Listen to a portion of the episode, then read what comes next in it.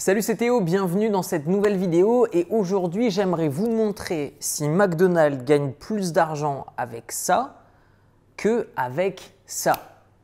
Alors vous vous demandez peut-être de quoi est-ce que je veux parler? Eh bien je veux parler de l'immobilier. McDonald's est une entreprise qui gagne de l'argent avec l'immobilier et son business model. Elle ne va pas gagner d'argent avec les frites, avec le coca ou avec les hamburgers. Tout ça, ce n'est que du marketing pour les franchisés. Et je vais vous expliquer, vous montrer comment dans cette vidéo, les McDonald's gagnent réellement de l'argent.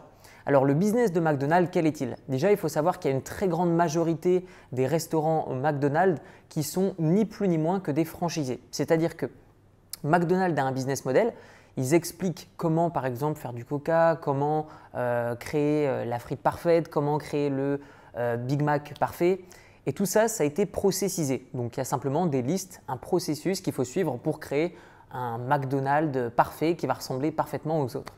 Et donc de ce fait, lorsqu'un investisseur veut ouvrir un McDonald's, eh bien de ce fait, il va louer le bien immobilier à l'entreprise McDonald's. Donc ils vont recevoir non seulement les loyers, ils vont recevoir une partie des bénéfices du restaurant McDonald's en lui-même et en plus de ça, ils vont prendre un billet, ce qu'on appelle un ticket d'entrée. Et donc de ce fait, la franchise en elle-même McDonald's rapporte beaucoup plus d'argent que le peu de restaurants McDonald's qui sont ouverts avec euh, des frites, avec euh, des hamburgers, avec euh, des boissons sucrées. C'est pas ça qui va rapporter de l'argent, c'est surtout l'immobilier et le business plan. Maintenant, ce que je vais faire, c'est que je vais vous montrer combien ça coûte d'ouvrir un restaurant McDo et vous allez voir que ça leur apporte beaucoup plus que des hamburgers et des frites. Avant tout, il faut montrer patte blanche et il faut montrer 190 000 euros d'apport personnel au minimum. Ensuite, il va falloir un droit d'entrée de 45 000 euros.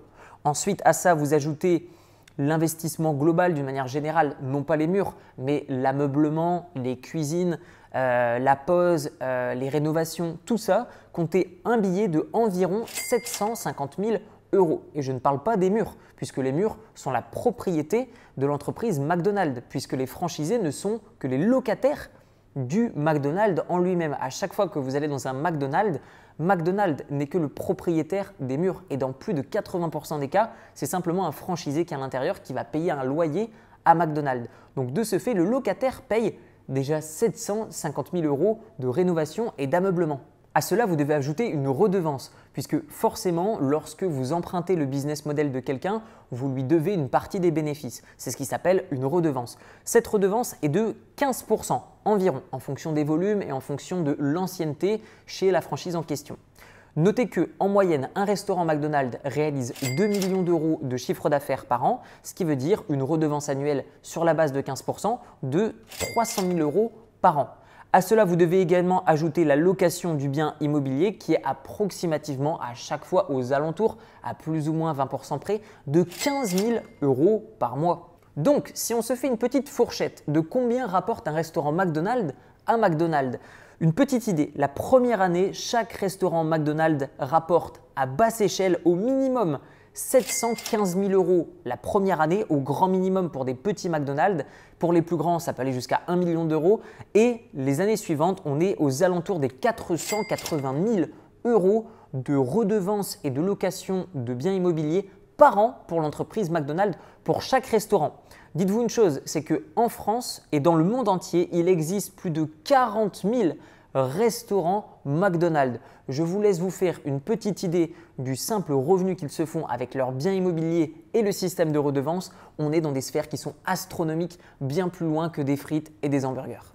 Et maintenant, comme si tout ça n'avait pas assez de magie, eh bien, sachez que McDonald's réduit énormément son imposition et ne paye quasiment pas d'impôts avec le même système qui nous est également permis en tant que particulier, qui est l'écrasement du bénéfice. C'est très simple, admettons que j'ai vendu mes hamburgers, mes frites et mes boissons sucrées, j'ai gagné 1 million d'euros cette année, je suis franchisé, c'est génial, et je vais devoir payer par exemple, allez on va dire 20% sur mes bénéfices. Ce qui fait que normalement je devrais avoir 800 000 euros à la fin dans le résultat de mon entreprise après avoir payé mes impôts. Cependant, ce que je vais faire c'est que si je suis McDonald's, eh bien, je vais simplement abattre, je vais simplement amortir ces bénéfices. Comme je vous l'ai dit, chaque restaurant McDonald's va rapporter en moyenne 500 000 euros par restaurant à l'entreprise McDonald's. Il y en a 40 000, vous faites le calcul, c'est énorme. Et ce qu'ils vont faire, c'est qu'ils vont simplement ouvrir de nouveaux restaurants, de nouveaux biens immobiliers et ils vont simplement réduire justement ce bénéfice. Ce qui va faire que sur le long terme, ils ne vont payer strictement aucun impôt jusqu'à temps qu'ils n'arrivent plus à créer assez de nouveaux restaurants McDonald's comparément aux bénéfices qu'ils engrangent. Et c'est ce qui fait que l'empire McDonald's continue et s'agrandit. C'est cet écrasement du bénéfice qui est également possible pour vous en tant qu'investisseur immobilier.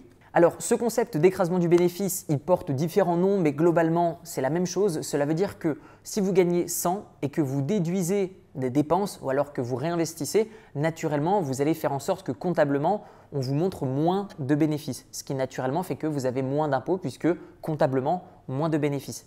Et comme je vous l'ai dit, en tant que particulier investisseur, c'est tout à fait possible. Je vous donne un exemple. Vous avez acheté un appartement ici ce qui va se passer, c'est que cet appartement ici vous a coûté par exemple 100 000 euros. Vous avez mis par exemple 50 000 euros de rénovation. Ok, maintenant vous avez un superbe appartement. Ce qui va se passer, c'est que vous avez un locataire à l'intérieur qui va vous payer X euros par mois et donc à la fin de l'année, vous avez par exemple 100% de votre coca, on va dire, qui est imposé. Cependant, vous en buvez un petit peu et vous le réinvestissez ailleurs. Et donc de ce fait, le coca est maintenant à moitié vide ou à moitié plein.